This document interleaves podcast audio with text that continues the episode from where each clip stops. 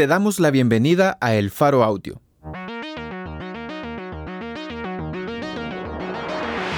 Ahora puedes escuchar nuestros reportajes en el momento que más te convenga. Sigue nuestro canal en tu plataforma de podcast favorita y no te pierdas las historias importantes de Centroamérica.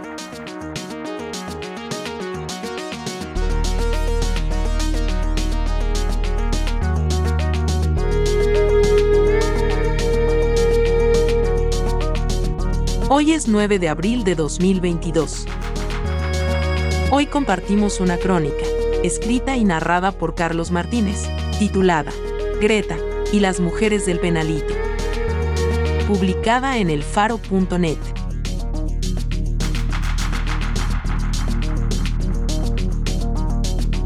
Cuando Greta vio llegar un autobús lleno de personas detenidas, supo que tenía que ir de inmediato a Walmart.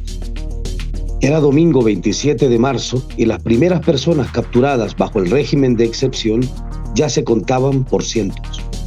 La mayor parte de capturas se hizo en los departamentos donde el repunto de asesinatos de ese fin de semana fue más sensible. San Salvador y La Libertad. Todos los arrestados en esos departamentos durante esa primera jornada y durante los días venideros fueron trasladados a las Bartolinas policiales de San Salvador en la sede de la sección de servicios extraordinarios, mejor conocida como el penalito. Y Greta, cuyo negocio consiste en alimentar a los habitantes de las Bartolinas, temió que si no fortalecía su reserva de alimentos, naufragaría en el caos. El tiempo le daría la razón.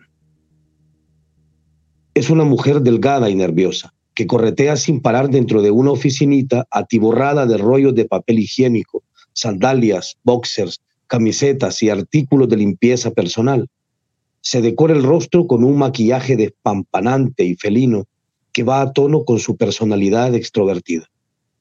Hace cuatro años ganó una licitación pública y su negocio se convirtió en el único autorizado para vender comida a los familiares de los detenidos. La policía no cuenta con presupuesto para alimentar a los capturados de manera que si nadie va al negocio de Greta a pagar por la comida del interno, ese interno no come. A esas personas, huérfanas de un plato caliente con el que espantar las penas, se les conoce en el argot carcelario como rusos. La primera vez que la vi en acción fue el miércoles 30 de marzo, pero no me atrevía a acercarme. Su oficina era un reactor nuclear. Cientos de mujeres, jóvenes, mayores, solitarias y en grupos, se agolpaban frente al penalito, mendigando en la única ventanilla de atención alguna información sobre los suyos. Señoras que buscaban a sus hijos, hijas que buscaban a sus padres, chicas jóvenes a montones preguntando por sus parejas. Aquel era un territorio casi enteramente femenino. Si un varón asomaba, solía ser un niño de la mano de una mujer, o escasos ancianos desorientados que intentaban seguir el ritmo del tumulto. Cuando por fin conseguían confirmar que la persona a la que buscaban estaba en esas Bartolinas, se atravesaban la calle y iban a pagarle a Greta un plato de comida. Para el miércoles, los detenidos habían pasado muy rápido de cientos a miles, y las mujeres no paraban de llegar y de agolparse frente al enrejado de la oficinita. Al ver periodistas, algunas vociferaban sus quejas. Nos dicen que no quieren abogados particulares o no me quieren decir ninguna información y las demás la secundaban a grito pelado. Otras nos veían con ojos huraños y se cubrían el rostro casi por instinto antes de escurrirse entre la multitud. Pero algo tenían en común. Todas, o al menos todas con las que conversé, defendían la inocencia de los suyos. Algunas con una enjundia y unas historias muy creíbles y otras, digamos, con una convicción muy poco vitaminada. Una mujer compartía un plato de pollo frito con su hija de tres años. Dijo que estaba llegando a su casa, en la colonia San José del Pino, en Santa Tecla, cuando ella y su pareja fueron detenidos por los soldados. Iban a llevárselos a los dos, pero no supieron qué hacer con la niña, así que solo se lo llevaron a él. Me mostró una colección de documentos que intentó enseñarle al policía de la ventanilla, papeles en los que constaba que él tenía un empleo formal, con carta de recomendación del jefe incluida, y una solvencia de antecedentes penales, pero el policía no quiso verlos. Aún así, ella estaba convencida de que si esperaba un poco, las autoridades se darían cuenta de que habían cometido un error y él saldría por el oscuro portón del penalito de un momento a otro. Tenía tres días esperando. Otra llevaba también un folder lleno de documentos. Su marido dijo es músico y el sábado por la noche él le anunció su intención de reunirse con unos amigos en el bar Willis, sobre la Alameda Juan Pablo II. A ella le pareció una idea estúpida, porque aquel sábado 26 de marzo fue una jornada sangrienta y sobre la capital flotaba un ambiente oscuro. Sin mencionar que el presidente Nayib Bukele había ordenado ya a sus diputados que aprobaran un régimen de excepción. Pero a él no le importó. Le prometió no beberse ni una cerveza y se largó. Esa noche fue detenido durante una redada policial en el Willis. Cuando la conocí, ella había pagado de muy mala gana un plato de comida y llevaba ese ramillete de papeles que probaban que él tenía un clavo metálico expuesto en la pierna derecha. Recuerdo de un accidente de motocicleta que tuvo meses atrás, mientras conducía borracho. Deseaba, me dijo, que su marido saliera libre pronto para darle una patada en su pie herido. Una señora estaba indignada con la presencia de periodistas y nos abominaba sin muchos distingos aunque reservaba su desprecio más ardiente para aquellos que llevaban una cámara de fotos o de video a cuestas. Se negó a dirigirnos la palabra y nuestra presencia le hacía saltar el reflejo de taparse el rostro y darnos la espalda mientras mascullaba algún vilipendio. Hasta que llegó un vehículo de medicina legal. Su hijo estaba dentro y aquel carro la llenó de pánico. Entonces su relación con nosotros cambió Periodista, periodista, si dice que es periodista, vayan a preguntar por qué vino medicina legal. Vaya a preguntar, ahí está el carro, ve, y no nos dicen nada. Vaya a preguntar, periodista. Y se volvía a tapar su rostro con su toalla. Fui a preguntar y volví con la respuesta. Pero otra mujer, al parecer con más experiencia en esta vuelta, estaba ya tranquilizando a las demás. Es normal que llegue medicina legal antes de procesarlos, lo revisan siempre. Y entonces aquella señora, ya saciada su duda, no quiso ni escuchar mi explicación, que era la misma, y se alejó echándome miradas mortales tras su toalla protectora. La mujer de las explicaciones supo que se había delatado, luciendo tan ducha en esos procedimientos y sin necesidad de preguntas, me aclaró el asunto. Mi marido tuvo un problema con la ley en el pasado, pero él ya pagó lo que debía y nunca he estado en una pandilla. Estábamos comprando tacos el sábado en Plaza Mundo cuando lo arrestaron. Me dijeron que lo iban a acusar por agrupaciones, así porque sí. Y se fue a poner al final de la cola de mujeres que esperaban su turno para pagar un plato de comida en la oficinita de Greta. Cada cierto tiempo llegaba una patrulla de policías y bajaban un nuevo grupo de detenidos. Así, en todo el país, llegaron aquel miércoles a sumar 1.800 personas, que rápidamente pasarían de 2.000 y de 3.000 y de 4.000 y de 5.000. Todos ellos, ha asegurado el presidente Bukele hasta la saciedad, son pandilleros o colaboradores de pandilleros, y todos, ha llegado a prometer, pasarán los siguientes 30 años de su vida en una prisión. La misma policía se ha animado también a dictar sentencias muy precisas desde Twitter. Cada día, desde que inició el régimen de excepción, suben fotografías de detenidos y anuncian su condena. Estos sujetos son acusados de agrupaciones ilícitas, delito por el que pasarán tras las rejas 30 años.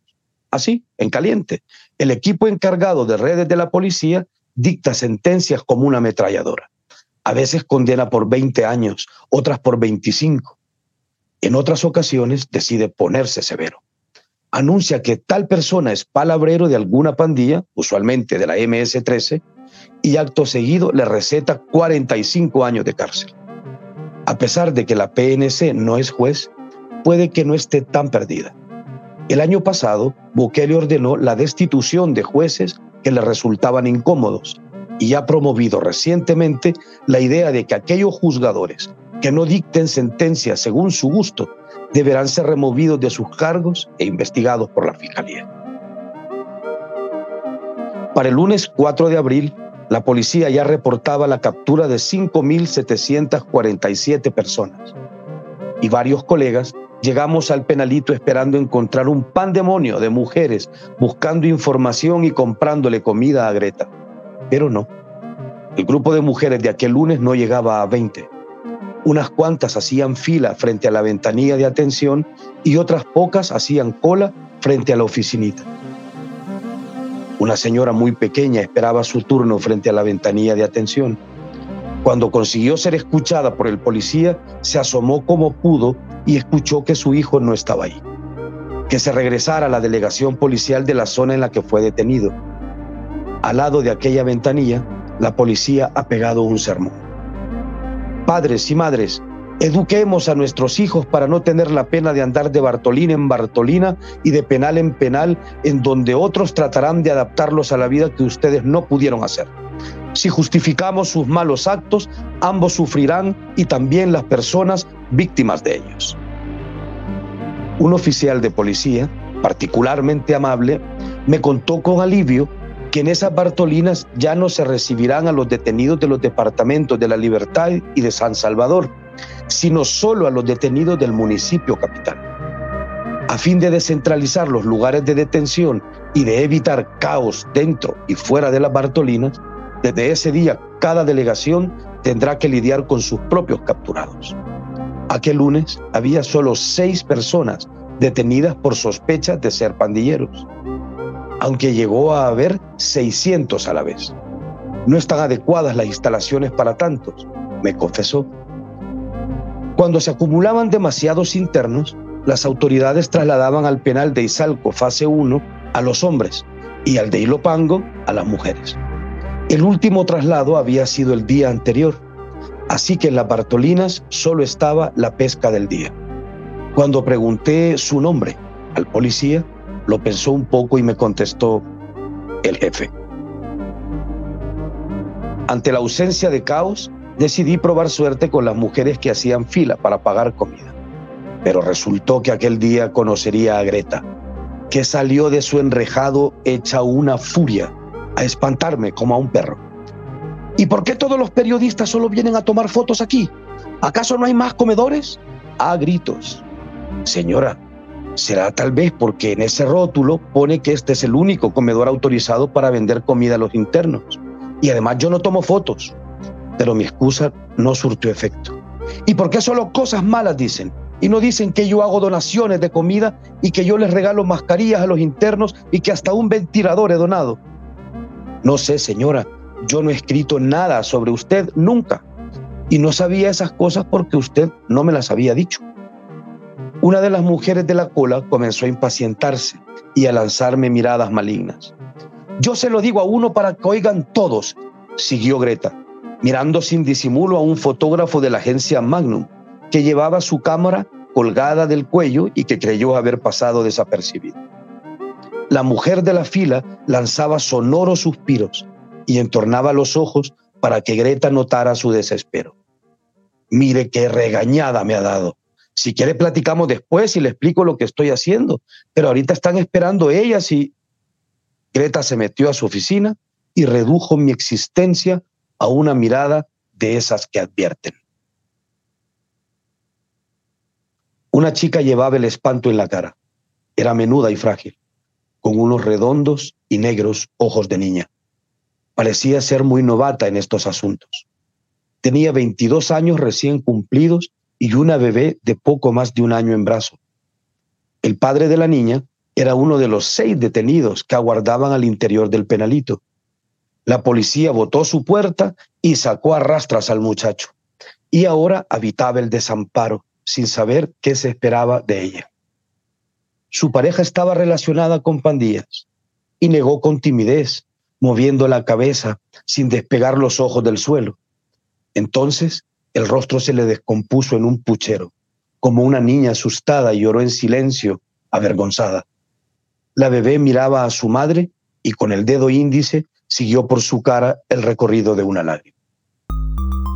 Venga pues, era Greta llamándome, y yo me vi venir otra regañiza en público, pero no. Me hizo pasar a su oficina y me ofreció un asiento. Entonces me contó que lo que tiene se lo ha ganado a pulso.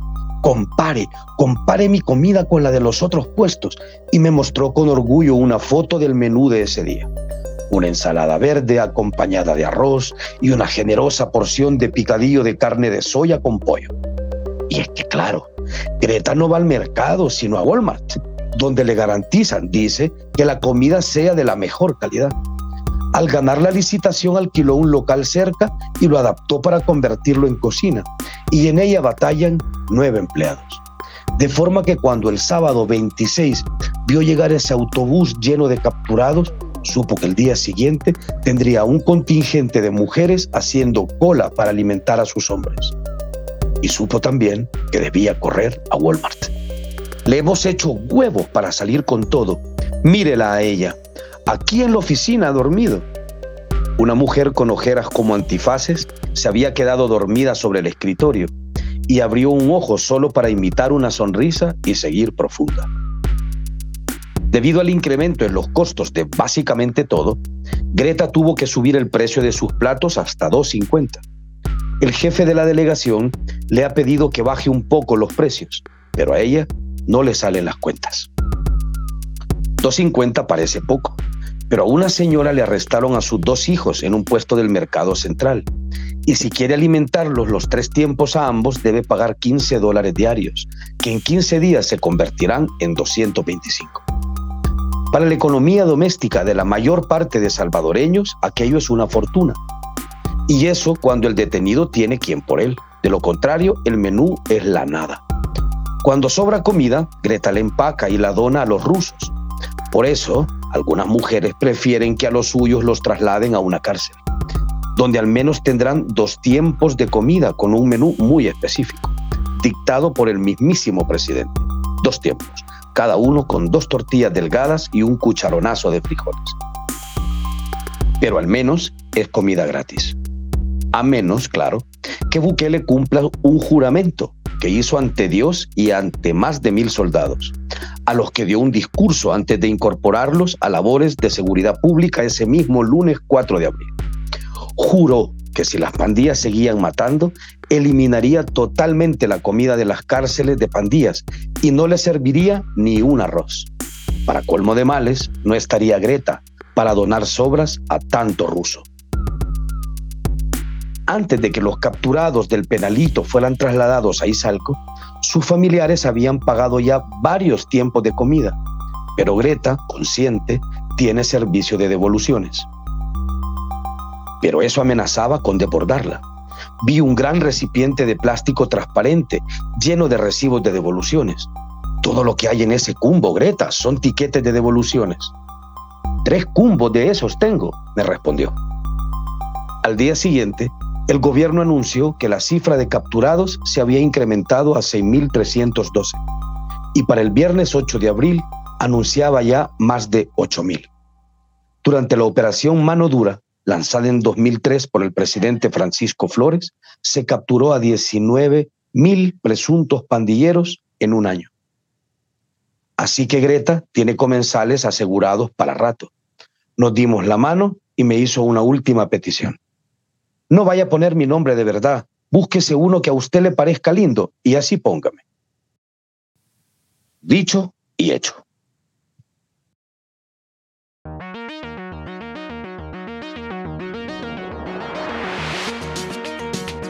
Greta y las mujeres del penalito. Por Carlos Martínez. Editores. Oscar Martínez y Sergio Arauz. Producción y musicalización por Omnium.